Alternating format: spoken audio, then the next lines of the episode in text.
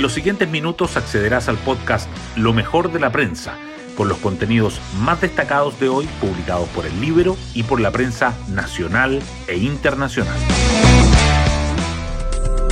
Buenos días, soy Paula Terrazas y hoy es 3 de agosto. Anoche, en medio de las tensiones internas en el oficialismo, se llevó a cabo un cónclave en Cerro Castillo liderado por el presidente Boric. En la ocasión se analizó el itinerario de la propuesta de pacto fiscal y la estrategia a seguir en la reforma previsional. Además, según contaron los asistentes, se hicieron llamados a la unidad, justo en momentos de choque internos en el PS y el PPD, más la crisis del Frente Amplio por el caso convenios.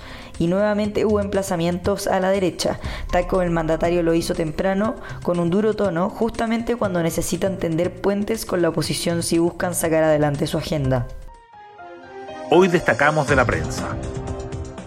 Presidente endurece el tono con la oposición por los 50 años del golpe y cuestiona las enmiendas republicanas en el acto de la USACH y el día siguiente de llamar a acuerdos por pacto fiscal, el mandatario criticó la actitud de parlamentarios que justifican el golpe de 1973, la negativa para discutir la propuesta tributaria y las enmiendas ingresadas por el Partido Republicano en el Consejo Constitucional. También hubo emplazamientos a la derecha tras el cónclave oficialista realizado anoche en Cerro Castillo en medio de nuevas tensiones entre coaliciones. Gobierno presenta dos nuevos proyectos de seguridad tras violenta jornada en la Araucanía.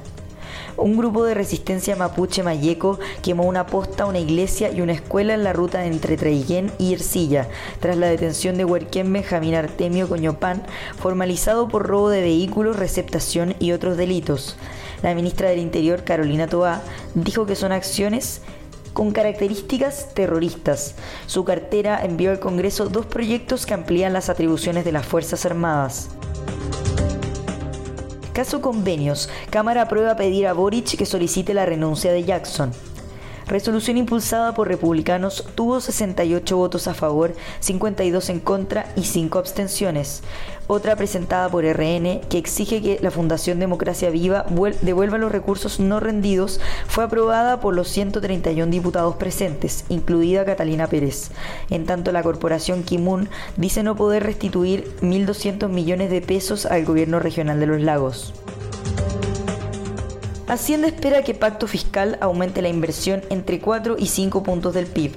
El ministro Marcel detalló las 13 medidas pro crecimiento y afirmó que esperan recuperar las tasas de inversión del orden del 27% del PIB que tuvimos entre 2018 y 2014.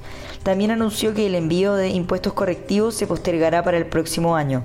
Mientras tanto, expertos siguen analizando la propuesta gubernamental. En la portada del libro destacamos los factores que ponen en duda la proyección de Jadwe en la interna del PC. A puertas de que el Partido Comunista convoque al Congreso que deberá ser el esperado llamado a elecciones internas, el fantasma judicial ha vuelto a rondar al alcalde Daniel Jadwe, a quien proyectaban como uno de los favoritos para liderar la tienda. Reforma previsional.